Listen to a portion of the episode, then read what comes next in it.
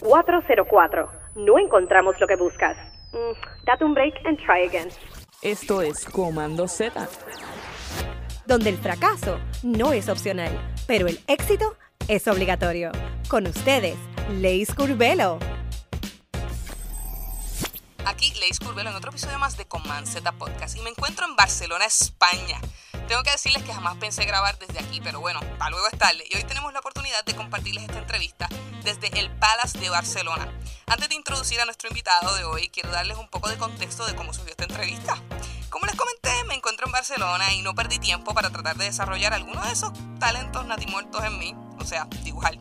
Así que decidí suscribirme a un curso de ilustración de moda en el Palacio de la Música Catalana, eh, impartido por nuestro invitado de hoy.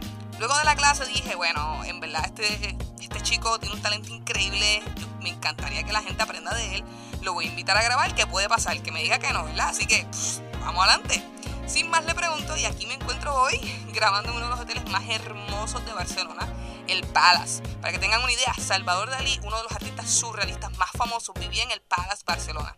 A él le han dedicado una de las suites, que es la suite de pintura. Hoy nos encontramos grabando cerca del Bluesman Cocktail Bar, donde Freddie Mercury y Montserrat Caballé se conocieron en el hotel y cantaron juntos en el piano de la sala principal, que tenemos la bendición de poder verlo en vivo. Pero ¿por qué les hago todo este cuento? Por nuestro invitado. Justo nos habla de lanzarse a las oportunidades, aún así sean ideas locas. Si te gusta la ilustración y la moda, este episodio te volará la cabeza. Hoy hablaremos con Joel Miñaña. Joel es ilustrador de moda y profesor de ilustración en Escuela de Guerrero en el curso de diseño de moda. Mi pasión es captar con rapidez lo que pasa a mi alrededor, nos cuenta Joel. Capta tendencias de semana a través de la alta costura de París, las fiestas de Madrid o tal vez una conferencia en Barcelona. Algunas de sus ilustraciones han aparecido en importantes medios tanto gráficos como audiovisuales, así como sus soportes de comunicación de grandes compañías. Conoce cómo destacar en tu industria y dar cabida a oportunidades basadas en el riesgo. Conoce estrategias y consejos de cómo mejorar o hacer tu pitch. Déjate llevar con esta conversación en donde contamos la importancia de atreverse, gente, atreverse. Ser presentado, pero sobre todo creer en ti. Así que los dejamos con Joel Miñaña en Fashion Illustration, así que dale oído. Aquí Leis Curvelo en otro episodio más de Command Z Podcast. Hoy estoy desde España, Barcelona. Estoy sumamente contenta con esta oportunidad. Eh, conmigo se encuentra hoy Joel Miñana. Muy buenas, ¿qué tal? Súper, súper bien. Qué bueno tenerte aquí en Z para las que- personas que nos están escuchando desde Puerto Rico, Colombia, Argentina, México. Bueno, si sigo por ahí para abajo, digo el mundo entero. Bueno, hola a todos y a todas.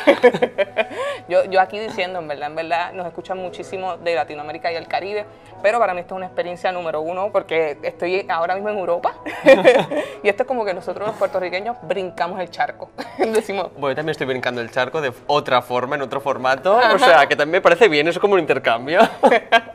bueno, para los que nos están escuchando y los que nos están viendo, yo tuve la oportunidad de coincidir con Joel porque me dio curiosidad ver qué cosas estaban pasando en Barcelona y vi un taller que era para diseño e ilustración de moda. Y yo dije, bueno, yo lo mío es la computadora, pero ¿qué vale? Tengo que tener inspiración y verlo otro lado, adentrarse en otros mundos. Así que tomé este taller con, con Joel. Eh, no me fue tan bien. Yo traté de hacer lo mejor que pude, pero él nos va a contar un poquito. A ver, a ver, tampoco nos empecemos aquí a tirar piedras sobre nuestro propio tejado. Tenemos que ponernos en contexto, o sea, Sí, sí, sí, tú me has dicho muy bien, ¿eh? yo trabajo con el ordenador y has venido a un taller que es todo manual, o sea, es que has empezado un poquito en tu contra. A ver. Me tiraron leones y no sabía cómo correr.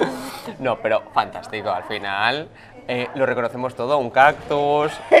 Vamos a decir, para las personas que nos están escuchando, que es que el Palau de la Música es un edificio modernista y representa la naturaleza y todos son formas redonditas, vegetales. Orgánico. Sí, y ahí alguien me salió con el cubismo. O sea, avanzó unos cuantos, unas cuantas décadas. Es que yo creo que me fui por Picasso y no era el correcto. No, te avanzaste. Picasso en esta época era un bebé. Eh, ese fue el problema. bueno, para las personas que nos están escuchando, cuéntanos un poco sobre ti, a qué te dedicas. Vale. Eh, bueno, pues soy de Barcelona, de toda la vida, y soy profesor por un lado y ilustrador de moda. Pero mi curiosidad o particularidad es que me dedico a dibujar en directo. ¿Qué significa? Que yo me voy a una semana a la moda o una presentación y estoy dibujando en el momento, cuando se están vistiendo, los invitados, hago retratos. O sea, es un poquito fusionar la idea de que se hace en un juzgado, pero todo el mundo mejor vestido, la verdad. y en menos estrés. No, el estrés sigue siendo el mismo, es diferente. Eso es otra finalidad, pero el estrés de un desfile es una locura porque piensa que todo el mundo va tarde. Sí, o sea, sí, sí, que siempre empieza todo tarde, tal, o sea, es también un follón. Pero lo, lo divertido es que entonces en, en los desfiles tú ves a las personas con el estrés de qué me pongo, que me lo están poniendo o me lo quité. Yo estoy viendo el estrés de eh, este vestido tiene que ser en un desfile y quedan dos horas para hacerlo. a el estrés de eh, por qué no han llegado los zapatos, eh, me tengo que cambiar de ropa. O sea, yo veo todos esos tipos de estrés. Problemas muy, muy grandes, como te puedes imaginar. No, debe ser un estrés particularmente eh, a nivel visual estimulante. Sí, es un poquito como si nos imaginamos a lo mejor una ópera o una obra de teatro, lo que pasa en bambalinas que no lo vemos, o para una película, que claro, nosotros nos sentamos en nuestro sofá con Netflix y disfrutamos allí, pero no sabemos el follón que ha habido para El- poder llegar a ver esa hora y media de película, es lo mismo. Definitivamente. Para las personas que nos están escuchando, a mí me encanta hablar sobre el diseño en las diferentes vertientes, no solamente lo que es el diseño como hago yo en el ordenador, en, en- en la web o hacer una aplicación móvil, sino como el, ¿verdad? los factores del diseño están involucrados en nuestros aspectos diarios, del diario vivir, hasta cómo nos vestimos, ¿verdad? Cuéntanos un poco, ¿verdad?, eh, cómo, tu especi- cómo tu especialidad dentro de la ilustración digital editorial eh, trabajas eh, eh, ese campo en particular, cómo trabajas, por ejemplo, con algún tipo de contenido preestablecido. Vale, eh, yo para trabajar es bastante divertido porque de entrada eh, a mí me pasan unos inputs, unos conceptos o unas cosas y tienen que ser representados. Eh, tengo bastante suerte que me dejan bastante vía libre para poder investigar y poder jugar a lo mejor con la técnica o con la forma. Y eh, soy bastante romántico, y eso significa que yo el ordenador lo tengo, utilizo el móvil bastante, ¿vale? Cada semana sale un porcentaje de horas elevado, pero también te- tengo la suerte que mi trabajo es muy manual. Ya. Entonces, porque creo que al final el impacto que tiene un trazo sobre un folio de mi mano no es lo mismo. Parece que tenga 80 años, ¿eh? No los tengo, soy mucho más joven. Pero el trazo que puedo conseguir con el ratón, pues me cuesta mucho, ¿sabes? O sea, yo veo a mis alumnos que me vienen con la tablet y me dicen pinta, y me digo, es que esto, esto no es real. O sea, si es que no se me ha ensuciado, yo cuando pinto soy, soy sucio, ¿vale? Sí, o no, sea, se me pasa la mano, tal, y eso en el ordenador no me pasa. ¿no? Y que, que también el, el sentir esa respuesta del, del lápiz, eh, del papel, cómo ¿verdad? Eh, haces ese, ese delineo, ¿verdad? Se Claro. siente diferente. Claro, y es como otra cosa, o sea, cuando tú dibujas de forma manual, va a hacerte un guiño, no tenemos control Z. ¿vale? ¡Ah! ¡Ah! No te esperabas. Duro, duro, ok, está bien, está ¿Vale? bien, está bien. Pero tengo una goma, entonces el, el cambio que yo puedo darle a las cosas es diferente. También a lo mejor todo esto que te estoy diciendo es porque no sé utilizar bien el ordenador. También las personas que nos están escuchando, luego si me quieren escribir, me quieren dar tutoriales de cómo poder gestionar redes y demás, yo encantadísimo, ¿eh? O sea, Bueno, pero eh, es lo mismo al, al revés, o sea, a mí hoy se me hizo horrible coger ese lápiz.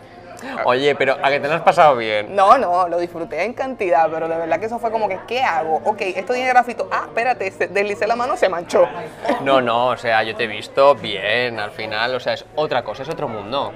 Mira, olvidé decirles a las personas dónde nos encontramos para que tengan contexto, las personas que tal vez simplemente nos estén escuchando, porque de verdad que me diste un recorrido que estoy agradecidísima, con unas vistas, pero cuéntanos un poco sobre el espacio donde nos encontramos. Ahora mismo. Sí, Vale, ahora mismo estamos en el Hotel Palace Barcelona, que hace, históricamente, es, era el Hotel Ritz de Barcelona, tiene más de eh, 100 años, y cuando has llegado, bueno, has descrito muy bien porque es los años 20. La- yo como decimos los puertorriqueños, la pegué. Exacto. Yo miré y yo hice, ah, esto como los 20. Pues sí, sí, lo has acertado muy bien y además son esos locos años 20 de bailes, de arañas de- en el techo de cristal, salones de baile, las alfombras que ya ves que es súper colorido y muy, muy trabajadas. O sea, es un poquito este ambiente y estamos aquí porque cuando me has dicho dónde podemos hacer la entrevista, claro, ha sido, ¿dónde la hacemos? Porque claro, yo en mi casa me quedo en mi casa, no que no la han limpiado. O sea, yo meto extraños tiene que estar todo bien y decente y hoy no está. Entonces, eh, he pensado, a ver, pues en el hotel que yo trabajo aquí, he sido artista residente y creo que es un buen espacio también que conozcas de la ciudad. Claro, claro. Y ya está, y aquí estamos. No, es que la, la historia que me contaste me, me fascinó muchísimo, eh, ver el piano, que lo estamos escuchando de fondo. Exacto, ese piano tiene mucha historia porque eh, es en el piano, o sea, aquí Barcelona, Barcelona es conocida a nivel mundial, pues se celebran las Olimpiadas del 92. Porque antes Barcelona era una ciudad chiquita y se acabó. Entonces en el 92 la inauguración la hace Montserrat Caballé, que era una soprano súper, súper conocida de, de ópera, y después eh, Freddie Mercury, el cantante de Queen. The Queen. Otro también mitiquísimo, ¿vale? Bohemian Rhapsody. Exactly. Se conocieron en este hotel y cuenta la leyenda. Dicen por ahí. Se, se rumorea, si las redes hablaran, que aquí es donde sale la canción de Barcelona del 92. Bu- Bueno, buen lugar, o sea. Sí, yo creo que es bastante redondito todo. O sea, un sitio icónico de la ciudad, ellos dos genios y figuras, un super piano. O sea, era bastante película hecha. No, me parece genial. Vi en tu trabajo, como decimos los puertorriqueños, te estoqué. Me puse a investigarte Vale. un poco. Que utilizas mucho el color y hablas del color en tus clases. Sí, sí. me- a mí es que el color me vuelve, me vuelve loco. O sea, sí, sí. A ver, que quien, si me ves una imagen Sí. mía es buenísimo porque yo me he visto siempre con colores bastante neutros. O sea, eh, Eso es y bien- claros. Eso es bien particular de los diseñadores de ropa específicamente de moda, que siempre tú los ves como que tienen unas colecciones bien exuberantes, pero de repente siempre están de negro. Sí, sí, nos pasa. Y en mi caso es que me gustan mucho los colores claros, pero cuando estoy pintando, yo soy de a por todas y todos los colores. Y Todo nada. bien. Claro, o sea, es que a mí me gusta y después cuando estoy en un ambiente, en un espacio, pues me gusta fijarme en los colores que forman ese ambiente o una película, porque también cuando estamos viendo una película o una serie, es que los colores nos hacen mucho. Puede ser que un sitio de golpe se- sea muy turbio o que sea encantador. Y Exacto. todo depende también de, a lo mejor, de las cortinas que te han puesto, ¿sabes? Pues justamente esa era la pregunta que te quería hacer. ¿Cómo tú implementas el color en tu obra y, y qué utilización en términos de significancia le das? O sea, cu- cuando utilizas un color en particular, ¿qué buscas? Vale. Buena pregunta, ¿eh? Vamos aquí a tope ya.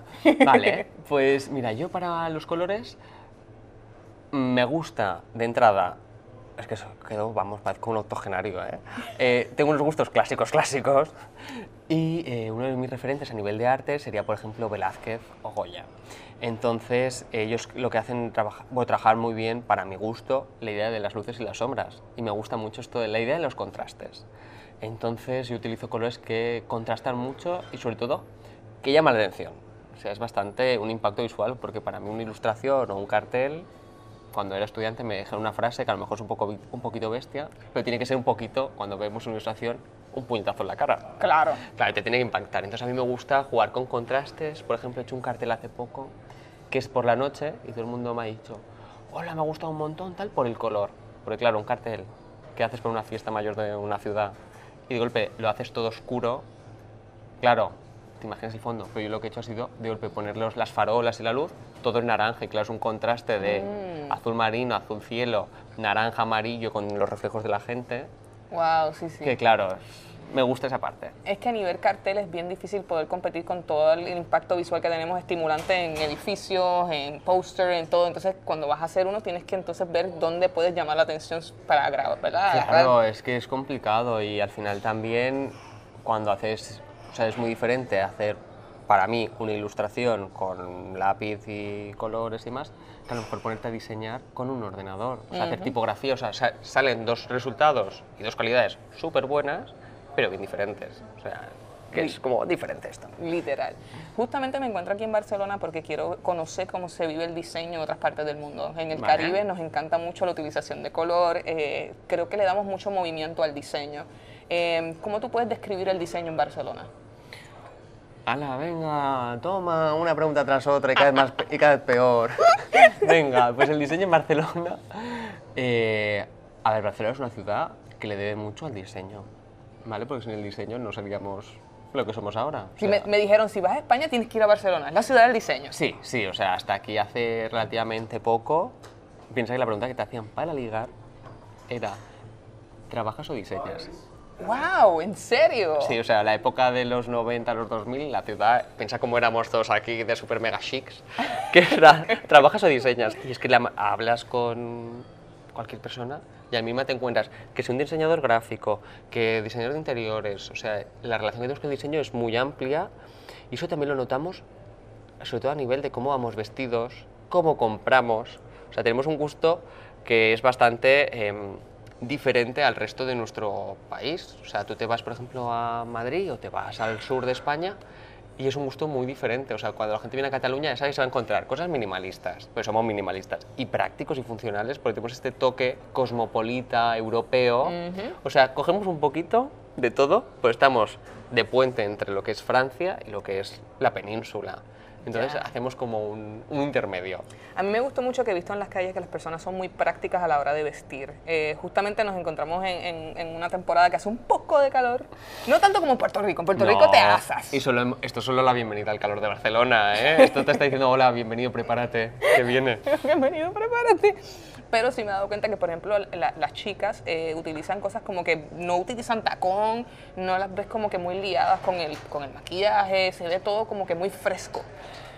Sí, sí, porque somos así. También una cosa que se remarca mucho, y creo que eso nos va a marcar a todos, es el efecto pandemia, el efecto confinamiento, que hace que estemos todos como más predispuestos a la comodidad.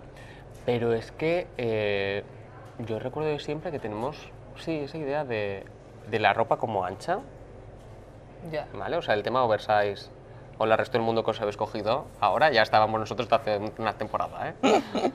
y, y nos gusta, o sea, por nuestra forma de ser, que somos bastante activos y nos movemos, necesitamos llevar esto. Y entonces cuando compramos, lo que predomina siempre, por ejemplo, si estás en, depende de qué zona de Italia o en qué zona de Europa, te van a decir que la estética. Aquí no, aquí primero se prima la comodidad y luego la estética. Interesante. Pero yo creo que por eso es que me gusta mucho Barcelona. ¿no? Te has acomodado rápido, ¿no? Sí, no, definitivamente. A mí me gustaría que le hablaras a la audiencia sobre, sobre tu profesión en particular. Es algo que por lo menos yo, peco a veces de inocente, pero yo no lo había escuchado, esto de ilustración editorial y, y específicamente lo que hablaste de que estás dibujando en vivo. En vivo. Así que cuéntanos un poco sobre, sobre tu profesión. Sí, eh, no te tienes que sentir mal, ¿vale? No es, ni, no es ni la primera ni la última, es una cosa, una peculiaridad al final bastante diferente. Por ejemplo, a nivel nacional, lo hago yo, Va. ¿vale? O sea, que también no es de, ah, no, no, no, que no hay ninguna escuela, ni hay ninguna asignatura, ni carrera que te lo explique. Pero, bueno, o sea, yo por ejemplo cuando estaba en París sí que me hace gracia porque te encuentras gente que hace tu mismo trabajo, hacemos la misma función, pero en diferentes países. Está como la de francesa, los de estadounidenses, dos estadounidenses, un chico de Londres. Entonces estamos así como un poquito variados. Como una clase graduanda solamente. Sí, exacto, es un poquito así. Es un poco Juego de Tronos, pero con dibujos, ¿sabes? O sea, cada uno su familia. Y entonces en tu día a día, ¿cómo, ¿cómo lo trabajaste? Y de repente te hacen una invitación para ir a este desfile, te dicen el concepto como tal del desfile o de, o de, de lo que será la colección, ¿cómo lo trabajas? Vale, yo creo que esto es importante. Primero, tener en cuenta de lo que estoy diciendo ahora cómo he llegado. Porque si no, eh, yo de entrada, para llegar a que me llamen y me contacten, yo he picado un montón de puertas. Buenísimo, cuéntanos Vale. tu historia, porque eso, eso es bien importante. Nosotros hablamos aquí en Comanceta de los errores, de la historia de las personas, para que los demás aprendan, porque Claro. es muy fácil decir, soy una persona exitosa. Ah, sí, qué chévere, ¿y cómo llegaste ahí? Claro, es que yo creo que ahora es, jo, está en el hotel este, ha estado haciendo el taller en el Palo de la Música, ahora... Sí, sí, o sea, fantástico, ¿eh? Y no me quejo para nada. Y aún me queda camino por recorrer. Pero yo al principio, mm, bueno, venga, va, vamos, como no hay nadie, ¿vale? Y no nos está escuchando nadie. No, que conste, no hay no nadie vamos a aquí. decir nada, pero puede ser que me colan en algún desfile. Ni confirmo ni desmiento. ¿vale? O sea, Buenísima. o sea, la técnica de cara, tengo mucha cara. Ya. ¿Vale? O sea, yo empecé así y, y nada, me, bueno, sí, me colé en un par de veces en diferentes sitios. Sigo aquí, entonces sabéis que no he estado en la cárcel, ¿vale? Claro, no tengo penales. exacto. Y lo que hacía era el material que, que creaba, luego eh, buscaba el contacto al que enviárselo y Claro. darle las gracias. Encima con dos narices de, oye, gracias, tal, que me colan tu desfile, no lo decía. y era una forma de ir haciendo contactos. Claro. Porque al final, como en todos los trabajos, o sea, los contactos son súper importantes. Ujú. Entonces, a partir de ese momento, muchas, muchos mails no tuvieron respuesta, pero había alguno que sí. Y claro, Claro. era como, ostras, que esto sí que está gustando. y entonces de allí fue invitarme ya de forma legal. Así como, como Dios manda. Claro, y de golpe ves que cambia mucho todo y que vives más tranquilo, ¿vale? Que la noche antes puedes dormir. claro, o sea, eran cosas así. Y, de, y nada, llegar. Yo hubo una diseñadora que me ofreció aquí en Barcelona, quiero que dibujes, pero en el backstage. Wow. Claro, imagínate una persona está dibujando cuando todo el mundo está haciendo fotos con el móvil y esto muy instantáneo. Lo que sucedió en ese momento es que la prensa claro, la prensa de moda está guay porque busca la colección, la inspiración, pero también necesita historias nuevas. Entonces, pues me voy dibujando, oye, te puedo entrevistar, te puedo hacer tal. Y al final es un poquito esto del boca a oído, Claro. que te lo estoy explicando muy rápido, pero esto han sido seis años. O Sí, sea, no, no, no. que claro, esto ha sido bastante largo. Y entonces al final vas llegando y vas conociendo gente hasta el día de hoy que ya tienes como tus clientes o tus contactos realizados y también te recomiendan, y eso lo agradezco un montón, de, oye, pues yo conozco a un chico, porque yo siempre soy el chico que dibuja, que pues lo hace muy rápido o habla con él, tal, y, y ya está. Entonces ahora es así Wow. que funciona. Tú creaste tu propia profesión.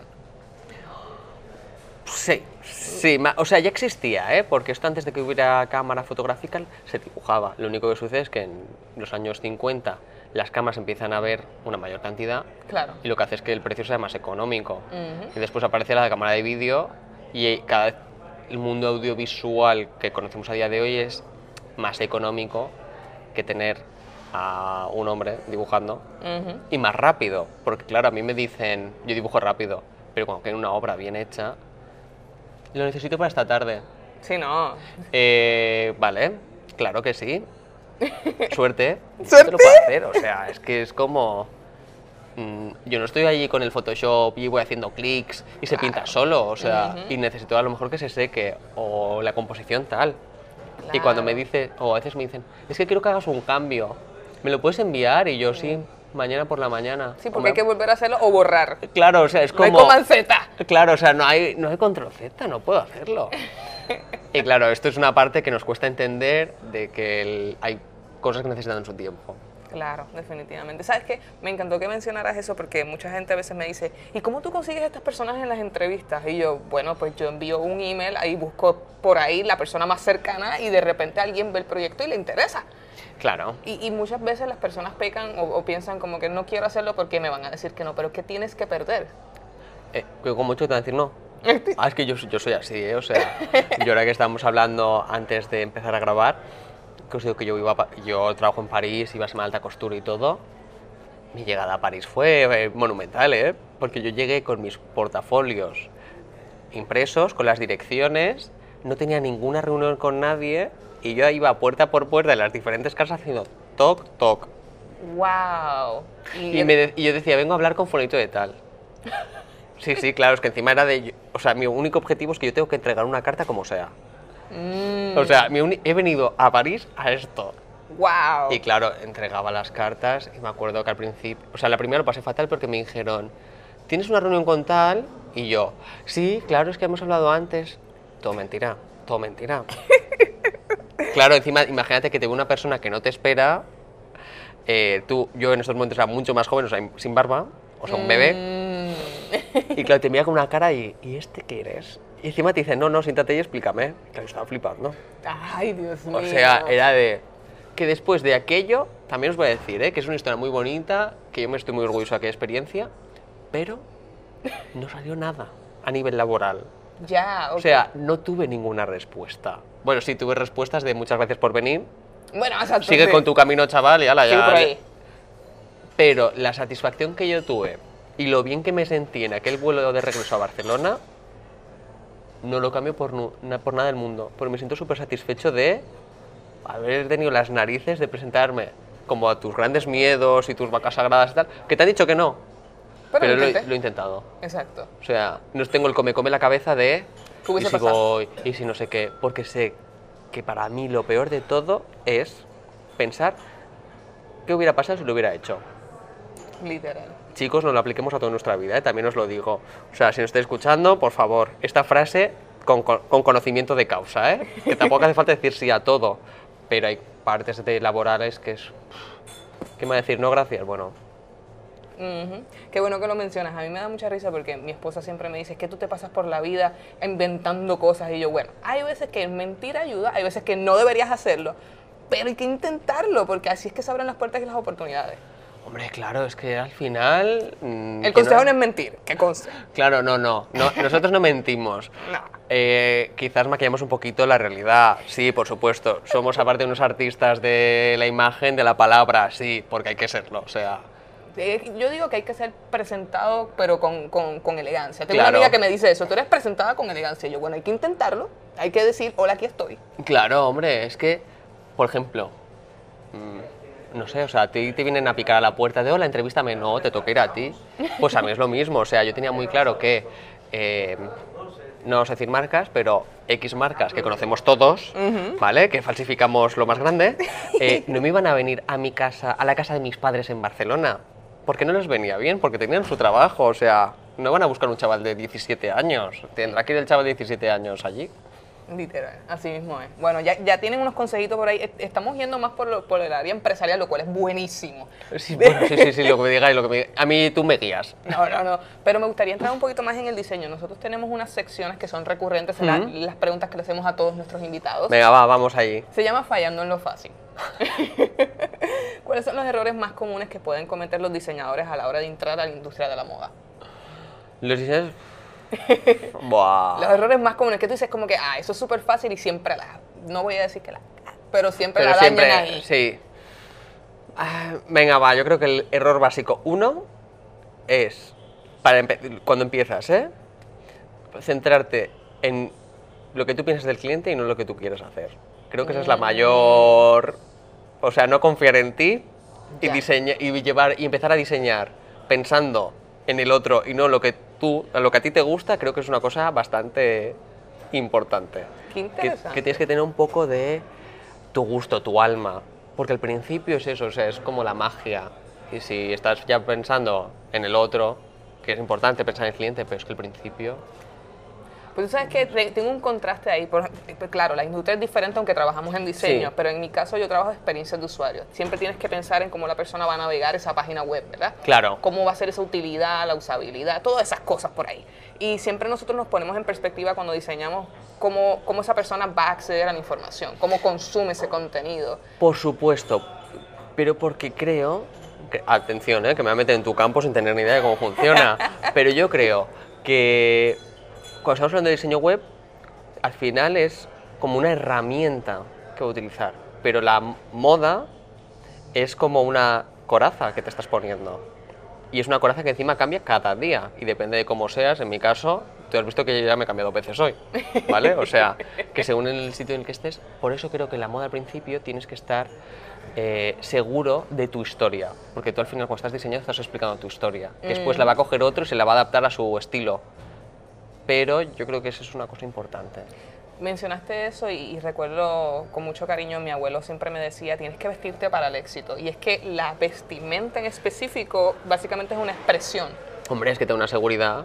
De- eso sí es. A ver, eh, yo cuando fui a repartir currículums y todo esto, la ropa interior la tenía conjuntada. Porque me da una poder. Claro, a ver, yo soy así. O sea, tú te ponías los mejores calzones. Exacto. Todo, es que yo iba a darlo todo. Exacto, lo iba a dar Claro, todo. o sea, yo llegué a París y vi- tengo uno de mis, uno de mis mejores amigos que vive allí y me vio y me dice, ¿a qué has venido? Y le dije, a esto. Y me dice, tú estás loco. O sea, tú en tu cabeza no coordina a nadie, ¿sabes? No hay nadie al volante. Y yo le dije que sí. Y me dice, bueno, yo te voy a ayudar. Y me quedo, vale. Y él me, me dejó su maletín más especial, de mejor calidad, tal. Y claro, yo iba con un pedazo de maletín eh, que yo pensé, por favor, que yo voy en el metro, que como lo me lo coja alguien, qué panzón de llorar, ¿sabes? Pero claro, yo entraba en esos sitios y era entre que llevaba los calzones buenos y el maletín, yo es que estaba allí dispuesto a matar, ¿sabes? O sea, yo era ahí como un guerrero de la Edad Media con escudo y espada. O sea, ya está. Pero sí, hace mucho cómo vas vestido. A mí, en mi caso, no lo estás viendo porque estoy de viaje y pues uno trae lo que los- dos calzones y una camisa. Eh, pero yo utilizo mucho lazo, me gusta vestir de suit, por eso mismo, porque me siento poderosa. o sea, Claro, Yo que- entro y la gente hace, wow, ey, ey". Digo, no sé, esa es la impresión que yo quiero dar. Claro, Eh, a mí me ha pasado, mira, justamente cuando he salido, que mi pareja me dice, ¿vas a ir así? Porque vamos a poner en contexto que cuando nos hemos puesto la cara por primera vez, eh, yo iba de señorito pincel, ¿vale? Con los mismos tejanos, eso sí, los mismos jeans, pero con una camisa blanca, cinturón, tal. Y ahora voy con una camiseta así de extraña, ancha, cómoda, por ser de Holgada. Barcelona. Y me dice, ¿por qué? Y con unas zapatillas de estar así un poquito como por casa, más o menos. Muy de verano, porque ya hace calor. Y me dice, ¿y por qué vas así?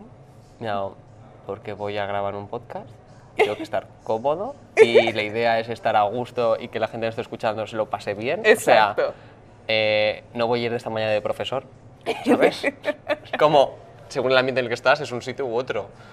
Y se me cambia y me dice, bueno, si tú lo dices, me da eso. Si yo lo digo, cariño, ya está. Lo sientes y te lo crees. Es lo Claro, es que te ayuda, te ayuda. O sea, la ropa al final es como un envoltorio que te ayuda a hacer, bueno, a hacer tu personalidad, el- no sé, o sea, seguramente no nos vamos a vestir igual como estamos ahora que si te digo, eh, nos vamos de festival. No, exacto. No, hombre, o sea, yo entrar con estos zapatitos blancos no voy a ir, ¿sabes? ¿Qué quieres que te diga? Mira, justo mencionaste en un momento dado algo que estaba a punto de preguntarte, lo tengo Ah, aquí en, mi, en lista Perdón. de preguntas. No, no, a mí me encanta cuando las entrevistas son así porque entonces es más fácil. Vale, ¿eh? vale. Eh, y es que dijiste como que es importante ponerle ese propio gusto a lo que diseñas, ¿verdad? Eh, ¿Cómo tú haces un buen balance entre lo que pretendes comunicar y lo que tú quieres también transmitir en tu trabajo? Es, es- no siempre es posible, ¿eh? O sea, hay momentos que tienes que pensar, mm, porque a veces ese tema tiempo, de que a mí me gusta dedicarle un tiempo que no, que no puedo dedicarle, y también de cómo estás. O sea, me gusta dibujar, es mi pasión, pero a mí no me apetece pintar absolutamente todo el día, a todas horas. Claro. Entonces, como complicado. Sí que intento, cuando estoy trabajando, buscar aquello que me mueve para hacer ese proyecto y, y te, me apetece, pero claro, cuesta. O sea, no Sí. es. Siempre es un poquito complicado. Y yo creo que es eso, que al final, yo que soy profesor con mis alumnos, lo que les digo siempre es que tienes que tener pasión por lo que haces. O sea, y más con cuando eres estudiante, con proyectos y todo, yo cuando mis alumnos los veo así de motivados pienso, es que no puede ser que sea el principio de todo y que empecemos la historia, que sea un drama. O sea, el drama de las películas al final, cariño, cuando ya estamos. Pero ahora que tienes toda la energía del mundo, tira. Sí, yo lo veo un poco así. Después ya sabemos que nos hacemos mayores, que de golpe aparecen casas y facturas a pagar y movidas de estas y de golpe te aparecen trabajos que te dices, bueno, no me apetece, pero es que dinero me viene bien. Exacto, O sea, tenemos que ser fríos. Y después hay trabajos que a lo mejor, eh, que me lo han dicho, es que yo no tengo presupuesto tal, me quedo, es que me da igual, es que me apetece un montón hacerlo, o me siento súper identificado con la campaña, Mm, por lo que sea, por el tipo de público, por el tipo de historia, y por qué no, ¿sabes? O sea, yo creo que al final es un poco de, de balance, hay que hacer muchos balances. Definitivamente. Yo creo que, en- por lo menos en mi caso, yo llevo tres años haciendo esto y muchas personas me dicen como que, ¿y cómo tú has continuado? Y yo, bueno, pues es que me parece tan impresionante poder tener una conversación con un diseñador que no conozco, aprender de esa persona y poder transmitir eso para el frente. Eh, es cansón, es como que hay veces que no quiero editar nada, no quiero escuchar a nadie de Hombre. vuelta, no quiero... Menos mal que lo dices, porque si no, yo te diría, pues tienes un problema ahí muy grande, ¿eh? O sea, consulta, consulta a un especialista porque eso no, eso no puede ser. No, claro, a mí cuando... Ah, es que siempre te veo tal, me quedo... No te equivoques, que cuando ves por redes sociales, con mucho ves 15 segundos de mi día. Exacto. No ves las 24 horas. Literal, así mismo, así mismo. Claro. Cuéntanos un poco sobre el- la, la experiencia que tuve en el, en el de la, de la música catalana. Eh, ¿Cómo tú inspiras? Te inspiras básicamente de edificios o de otras cosas que no necesariamente es la misma ropa, ¿verdad? Lo que es la, la moda. Vale. Bueno, yo personalmente me gusta mucho y admiro mucho los diseñadores y creativos que utilizan espacios, eh, arte, eh, que utilizan cosas que no son moda para crear moda. Porque tengo la opinión que al final la inspiración está en todas partes. O sea, que no tiene que estar, ay, que tiene que ser esto así. No, o sea, yo por ejemplo estamos sentados en un sillón, en un sofá que es bastante simpático, ¿no? Sí. Es diferente y cómodo. Como- yo me senté y dije, espérate, ¿qué es Sí, esto? y se hunde, es bastante que, que te invita. Y al final, eh, pues a lo mejor es una inspiración, si analizamos este sofá en el que estamos, eh, puede ser desde la comodidad que nos está ofreciendo, a lo mejor la textura que tenemos de rayas, eh, los colores, la época nos puede transportar, o sea, y puede ser desde esto, o que a lo mejor estoy leyendo un libro y leo una frase y me vuelve loco y me empiezo a obsesionar y darle vueltas y de ahí saco cualquier cosa. O estar hablando con amigos y hacen algunos comentarios que te quedas, ay, pues me gusta, o no sé qué, o te dan una idea para hacer a lo mejor una colección. O sea, ¿Y tu técnica es, lo anotas todo o cómo lo trabajas? Simplemente te lo... Te lo- uy, uy, yo me lo anoto, vamos. Sí, porque- A ver, Depende. Yo lo que sí que hago para trabajar, que soy así un poco maniático, es yo trabajo por listas. O sí que creativo ello, pero yo Mm. necesito hacerme listas y entonces cuando voy haciendo, voy tachando porque a mí tachar me produce placer. Sí, sí, sí, son como Wow, ok. Sí, placeres Conozco a- alguien así. placeres adultos, ¿sabes? O sea, es como tacho y es como ay, una cosa menos. Entonces lo que a veces sí que hago es tengo que hacer un proyecto, tengo que hacer un cartel, tengo que hacer una ilustración mm, para una revista, lo que sea. Claro, lo tengo ahí y tú le vas dando como vueltas en la cabeza y te salen ideas. Pero no soy mucho de irme anotando, me aparecen. Sea, y luego cuando ya me pongo, sí que cuando digo yo el cariño al ataque. O sea, ponte las pilas que esto se tiene que entregar y te estás aquí durmiendo en los laureles. Entonces en ese momento sí que, ya que cojo un papel y haces sí que hago una lista como conceptos clave, o sea, palabras. Ya. Pa, pa, pa, pa. Soy bastante pragmático, entonces sí que para muchos proyectos lo que hago es lista de palabras, que es qué quiero transmitir y qué quiero que se vea. Glamour, estilo, impacto de color, a lo mejor es súper naif, familiar. Entonces, lo que sí que hago, hago una ronda por mis amigos, que para mí son mis mayores críticos, y les pido que, que me den su opinión. Y si en su opinión están las palabras que he puesto como clave, venga, por otra cosa. Ah, Sí, para mí funciona un poquito así. También, eh, si no, el punto de inflexión es mi madre, porque tengo una madre, la típica, que quiere un montón a su hijo, pero también es muy crítica, y a veces la que me dice, cariño, eh, dale un par de vueltas porque eso no está. eso no era. Has hecho, has hecho cosas mejores y te quedas, joder. Wow, Esa duele. Le- Pero es necesario, No, claro, en definitiva. es necesario. Tú me, tú me pasas por ahí, tengo, tengo hoy un asistente en el día de hoy. Mira, a mí me da risa. Yo traté, que conste, yo traté. Voy a, voy a enseñar esto, las, las referencias originales, para que la gente entienda, porque no van a entender esto sin la referencia original. Por favor. conste. Em, tuve la, la oportunidad de estar en el Palacio de la Música Catalana y yo dije, bueno, vi una, una estructura de una silla y la puse por acá, vi un vitral, lo puse por acá, y entonces vi como que el área donde tenía el- la, la música como tal al final del palacio, y dije, ah, lo pongo ahí. Gente, esto fue lo que salió. Esto, Maravilla, no, no, esto es una obra de arte, o sea, mira, conceptual. conceptual, conceptual, conceptual. ¿Puedes explicar a las personas que nos están escuchando un poco de la dinámica del día de hoy? Correspondiente a las musas, que me encantó muchísimo. Es un poquito Sí, de eso. Vale. Pues mira, la experiencia que hemos vivido hoy era visitar el museo, ay, museo, perdón, el Palacio de la Música, pero no hacer la típica visita, si os habéis fijado, no os he dicho ni una fecha, no os he dado ni un dato. Porque a mí me revienta mucho cuando estoy visitando un sitio que me empiezan a dar un montón de información que luego no retengo. Claro. Entonces era ver un edificio, hacer una visita a través de unos ojos eh, creativos, que hablar de colores, de formas, de cosas que pudiéramos entender todos, que fueran fáciles, y relacionarlo con la moda. Claro. Porque es un edificio bastante especial, porque al final se construyó para que la gente de una clase social alta se pudiera lucir. Ujú. Y lo que encontramos en este escenario, que os invito a todos que lo busquéis en, en internet, en redes sociales, lo que sucede el Palacio de la Música, es que encontramos en el escenario el relieve con unas esculturas y unos mosaicos de 12 mujeres que representan las, mu- las musas de, de la música. Y claro, la idea fue de hacer un taller relacionado con la, mu- con la música, la moda y el arte y recrear estas musas. Claro, yo sabía que me iba a encontrar gente que dibuja fenomenal, gente que dibuja a su estilo fenomenal. Claro, Porque claro. todos, sí, sí, es que esto me ha pasado hoy. Que tú está- no, no- no te tenía al lado, pero una señora me dice, a ver, cada me dice, no tengo que enseñar porque dibujo como una niña. Ok.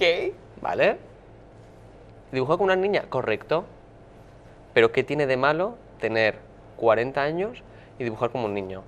Porque, por ejemplo, si yo le pusiera eso, una firma de Mariscal, Miró, eh, Picasso, tal, es de, ostras, qué trabajo ha hecho. No estoy menospreciando el, el trabajo y el trayecto que han hecho estos artistas, pero tampoco nos tenemos que humillar a nosotros mismos. Claro. Porque es, vale, esa gente que firma tal, ¿cuánto dibuja cada día?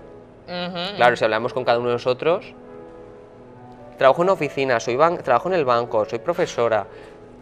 No estás acostumbrada a dibujar. O sea, y estamos un domingo por la mañana y hemos venido aquí a jugar y a pasárnoslo bien. Que ya es duro trabajar como para encima estar en el ocio y estar allí de es que no me sale, es que, Es que tal". dibuja mal. Claro, entonces por eso, o sea, contigo te he hecho la broma, te pido permiso, por eso siempre lo hago, de me dejas jugar, y me dices, sí. Y claro, todo flores, todo curvilíneo, hiperfemenino, eh, y me veo un rombo, ya ha sido como, a ver, Mondrian, corazón. Exacto, Mondrian. Sí, sí, o sea, es un momento como, ¿en qué espacio estás tú y en qué espacio estoy yo? Como que no nos encontramos ahora mismo. ¿Qué Pero está pasando? me parece súper interesante si pudiéramos ver el trabajo que hemos hecho todos, qué diferente se ve, porque es como vemos nosotros el mundo al final, o sea... Exacto. Y es nuestro background. Yo con mis chicos, cuando empiezo a dar clase, tenía una profesora, una compañera, perdón, que ella está a punto de jubilarse y yo entré nuevo. Y me entró en la primera clase para ver cómo lo hacía, se sentó y me dijo, ¿tú estás seguro de lo que estás diciendo? Y yo, sí. Porque les dije a mis alumnos, en mi clase, mm, debéis, o sea, debéis o tenéis que participar y hablar. Y lo primero que os venga a la cabeza, está bien, porque estamos hablando de diseño. Entonces, es tan válida tu opinión como la del otro, porque tu- tus experiencias, tus vacaciones, donde has vivido, qué has comido, me van a dar una respuesta. Porque es tu lectura de las cosas, de una colección. Y tu compañero que ha vivido, que tiene otra edad y demás, me va a dar su otra versión. Y ambas son válidas. Es Porque no hay ninguna que sea mejor que la otra al final, o sea, si a mí me gusta, yo qué sé, el verde porque soy del norte de España y estaba lloviendo todos los santos días y todo es verde porque todo es bosque, fenomenal. Pero si el otro, lo que le mola de la colección es que todos se son de colores arena porque vivió en el desierto y porque le recuerda su infancia, es que también está bien. Exacto. O sea, y muchas veces cuando dibujamos tenemos eso, que nos encanta compararnos y encima humillarnos como, oye, que no, que está muy bien. Y lo que encuentro en la parte de dibujo y diseño es eso, de con los chicos, que es, tú les das confianza, que es muchas veces lo que nos falta, y creces. O sea, cuando me dicen, Buah, me has enseñado a dibujar mogollón. Yo no te enseño a dibujar, porque yo no me he puesto ahí a decirte que una fruta es un círculo y se... Solo te he dicho, muy bien, siga así. Te- o sea, o cuando me dicen, ¿qué te parece? Y yo les hago, vale, ¿qué te parece a ti? Me gusta, ah, pues está bien, ¿no? Pues está muy bien. Claro, o sea, yo creo que es importante que antes de que buscar que alguien nos valore, o sea, lo que te he dicho cuando empiezas a diseñar, de buscar de que el público te acepte, te tienes que querer a ti mismo. Porque es que tú estás solito ahí y te tienes que pasar mucho tiempo contigo mismo. Entonces, si a ti no te gusta lo que tú haces, ¿cómo le va a gustar a otro? Así mismo es. Yo, Y- es mi opinión, o sea, esto también importante. A mí me encantan estas entrevistas, yo me llevo muchas cosas a mí en, en mi cajón de los recuerdos, así que ya, ya tengo varias cosas que, que tengo que también empezar a aplicarme. No dibujo feo, Corillo, no lo dibujo feo.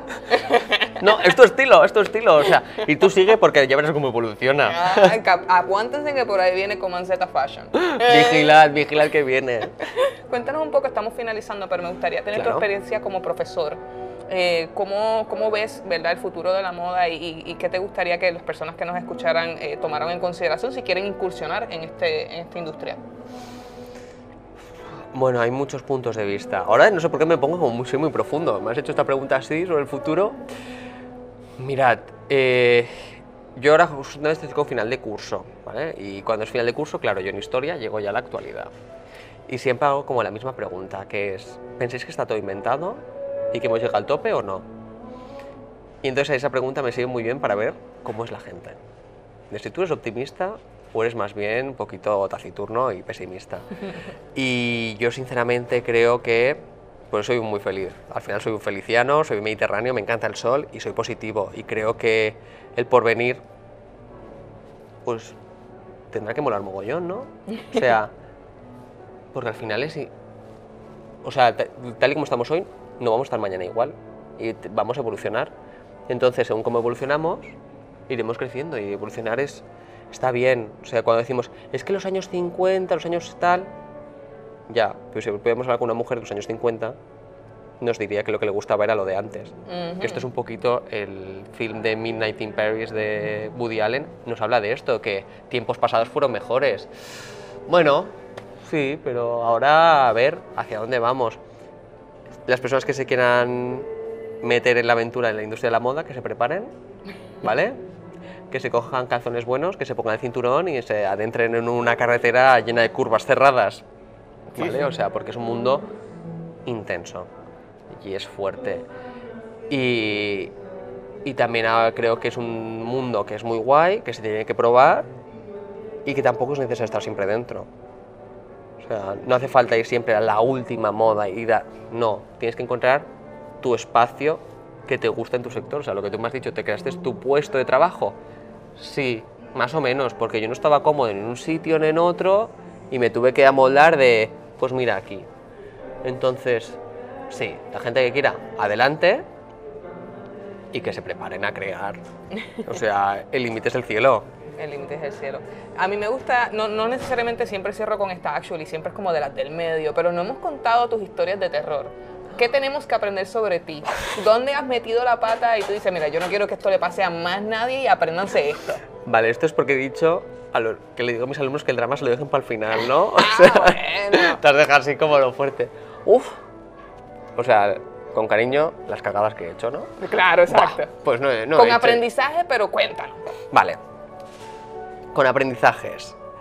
Eh, mira, cosas, una de las últimas cosas que he aprendido, y esto es muy complicado, ¿eh? Pero complicadísimo, y es decir no. Mira. O hasta aquí. Uf, cómo cuesta la Virgen. es durísimo. Eh, sí, y lo pasa mal, ¿eh? Que después ha sido como... "Mm", Pero hay momentos que lo pasas mal. Eh, por ejemplo, tuve un trabajo que estaba como hecho para mí, un encargo, un proyecto con una, una marca, y empecé. Y en mitad del proyecto me empiezan a decir de esto no... O sea, no me gusta, vale, lo modifico. Este estilo diferente, eh, que me cambia la cara. Hazlas, o sea, yo mis, cuando hago mis modelos son más o menos reales, Ya. ¿vale? O sea, porque me gusta un cuerpo más alargado, porque vale, sí me gusta alargar las piernas y desproporcionar, pero una talla real. Y de golpe me empiezan a pedir más delgado, más delgado, más delgado, Oh, y yo lo estaba pasando fatal, porque es que yo no me había representado y pensaba, menos mal que yo este trabajo no lo firmo. wow. Sí, porque era como es que yo tengo una ética y esto a mí no me representa. Ya. Y claro, al final te das cuenta que lo que tú has creado es que eh, lo único que comparte con el dibujo original es el papel, que lo he puesto yo, pero es que no se parecía en nada, ni colores, ni... Y me habían encargado como un X número de ilustraciones, llegué a la número 2, ole por mí también, ¿eh? o sea, hice una gran producción. Y me empezaron a pedir cambios y cogí el teléfono, pero además como muy tranquilo, dije, es que quiero hablar con tal. Sí, ¿qué ha pasado? Me pues mira, que creo que no nos estamos entendiendo. Que estéis busc- o sea, que a mí me genera mucho, mucha ansiedad y mucho malestar estar haciendo esto cuando a mí me encanta pintar y no puede ser que con este trabajo no me guste y lo pase mal.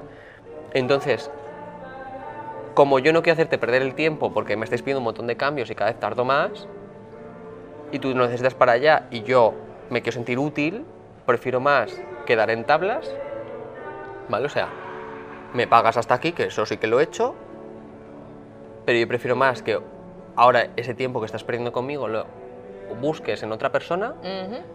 Y la tengas, que no que estemos perdiendo el tiempo, o sea, que yo, yo- yo te está haciendo perder el tiempo a mí y yo estoy pasando mal. Claro, claro. Eh, eh, flipé, porque la respuesta fue un muchas gracias. Y súper encantador la empresa conmigo, tal. Wow. Y me dice, y claro, la frase fue, eres todo un caballero. Y yo, bueno, no sé, me dice, es que esto no es normal. Y me dijo, eso sí, el día de la presentación yo creo que vengas, ¿eh? Y a la fiesta quiero que vengas. Y yo me quedé, además, si eres sincero, o sea, a mí era una fiesta que me interesaba mucho porque habían contacto, futuros contactos muy importantes. Claro. Y cuando fui y me presenté pensé, bueno, ya verás. Y todo el mundo súper encantado de, oye, muchísimas gracias por tu actitud, tal. Y me quedé, bueno, pues decir no, no está tan mal. O, sí, o a veces que estoy como muy agobiado y decir, oye, pues no, Claro. no puedo. Yo tengo una persona muy especial en mi vida que siempre me dice, aquello que le dices que sí, le estás diciendo que no a otra cosa. Porque sí, y a veces le estás diciendo que no a ti, te estás diciendo que no a ti mismo. También. Y esa sí que duele más. En ese momento no, a largo tiempo es cuando duele. Porque es cuando te das cuenta de todas las cosas que no te has dedicado para ti. Que a lo mejor dedicarte para ti es hacerte el techo, que significa estar tumbado en el sofá o en la cama, estar mirando el techo, ¿eh? Pero es que eso también es necesario. Es súper O importante. sea, a mí cuando me dicen, ¿qué vas a hacer de estas vacaciones? Follón que he tenido con mi pareja.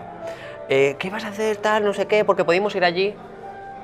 Es que mi plan de vacaciones no es estar tachando, soy de listas, ¿eh? Pero no es ir tachando cosas, o sea, quiero estar tranquilo en un, en un espacio que sea mono para salir a andar, coger una bici, irme a la piscina y ya está. No necesito hacerme la super mega foto, ni estar en el mega restaurante o ir vestido de tal y demostrar que estoy allí. No. Me apetece estar contigo eh, sentado en un banco, eh, tú estirado leyendo y yo leyéndome una revista. Es que para mí esos son... Y es una cosa que estoy aprendiendo ahora y cada vez... Yo creo que es cuando te haces, vas haciendo un poquito adulto y vives momentos de mucho estrés, pues que lo valoras. A mí se me hizo muy difícil cuando estuve, empecé en la industria, en por lo menos aquí en el diseño en Puerto Rico. eh, todos los diseñadores hacen logo en un momento de su vida, hacen identidad de marca. Eh, y a mí eso no se me daba, se me daba muy difícil. Y yo decía, caramba, te- quiero ser diseñadora, pero no quiero estar haciendo identidad de marca. Y siempre que me llegaba un cliente, y ya haces identidad de marca, y ya haces logo, y yo, "Ah". y llegó un punto que yo dije, ¿y por qué me castigo? Control Z. Sí, no, o sea, full. Y decía, ¿por qué me castigo? Yo no quiero hacerlo, no lo voy a hacer. Y de ahí en adelante he decidido que, que no lo hago. Pero es que no me disfruto de eso. O sea, tú puedes ser diseñador en tantísimas vertientes. Eh, y, yo, y yo creo que es importante decir que no. La gente que no- siempre piensa que van a perder clientes o que no. Y los pierdes. Sí, pero, o sea. Y los pierdes, o sea, es que no pasa nada. Pero es que tampoco me decir a todo que sí. Exacto. Es que, eh, o sea, hay más cosas que diseñar. O sea, para diseñar necesitas tener un grupo de amigos. Pues necesitas, necesitas beber. Y necesitas salir a bailar. Y necesitas que te cambie la cosa. Y necesitas una familia que estés en Navidad y que te estés pasando vergüenza ajena porque te está preguntando sobre eh, ¿y cuándo niños? ¿y cuándo te casas? ¿y cuándo no sé qué? Pero es que todo eso lo necesitas.